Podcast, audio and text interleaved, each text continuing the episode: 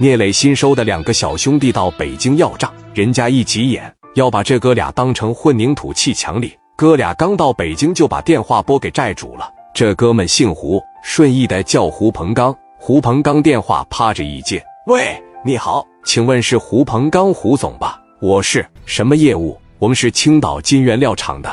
你好，哥们，怎么了？我们是代表金总过来跟你讨要一笔欠款，你是不是欠着金总三百来万啊？金总那个钱我俩不都商量好了吗？等年前年后的呗。不行啊，我们金总现在新厂正在扩建，用钱的地方多，我希望你这六七天把这个三百万给咱归上。这么的呗，我现在就在顺义呢，我上你厂里找你，咱们见面聊聊，行啊？我载你来吧。电话啪嚓的一撂下，这哥俩开着奥迪直接奔着顺义这就去了。李殿庭说：“我感觉这人挺好说话的呀。”其实人家早就想好对策了。等来到顺义胡总的料厂，俩人把车一停下，工厂绝对大。一进公司门口有个女孩，面带微笑的就来了呀。你好，两位老板，什么业务？你好。我们是山东金原料厂的，过来见一下胡总，有预约吗？有预约，刚刚已经打电话了。那行，那跟我上来吧。女孩领着这哥俩，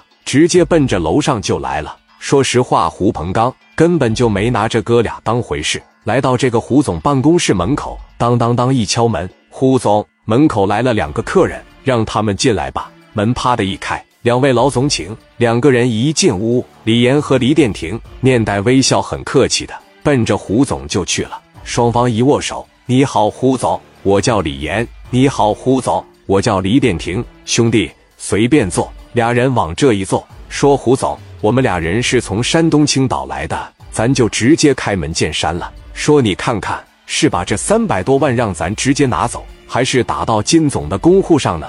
兄弟。胡鹏刚直接哈哈大笑，你看这哥俩就是个生瓜蛋子，当时就说了：“兄弟，这年头金融危机，现在啥生意都难做，不光你们难，我更难。我这兜里啥也没有，本来打算今年十月份有一笔钱一到账，我就打算给金总结账，但是很不巧，我们隔壁那条街上有个二胡料厂，这老板是哥俩，叫胡亚东和胡亚峰，他俩今年厂房扩建，从我手拿了好几百万。”还没给我呢，他也答应说今年给我。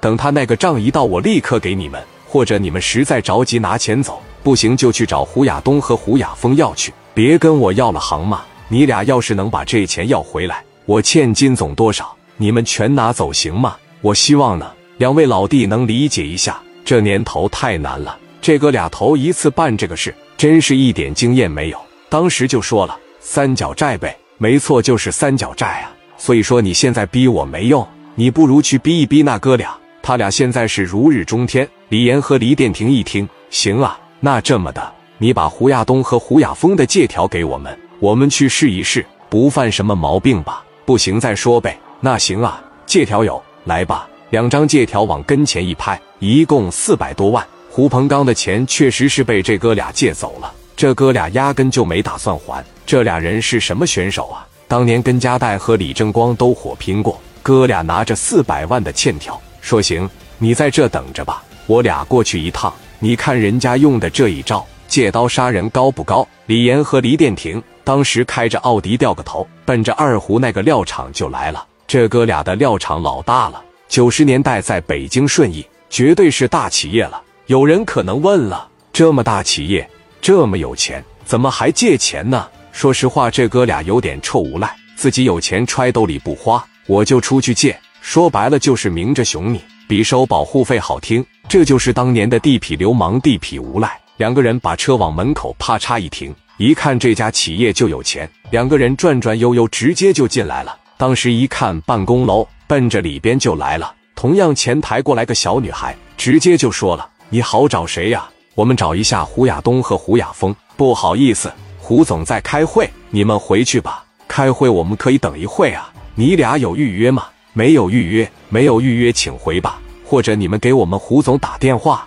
这个女孩特别高冷，一副高高在上、瞧不起的死出。李岩当时就绷不住了，妈的，瞧不起谁呢？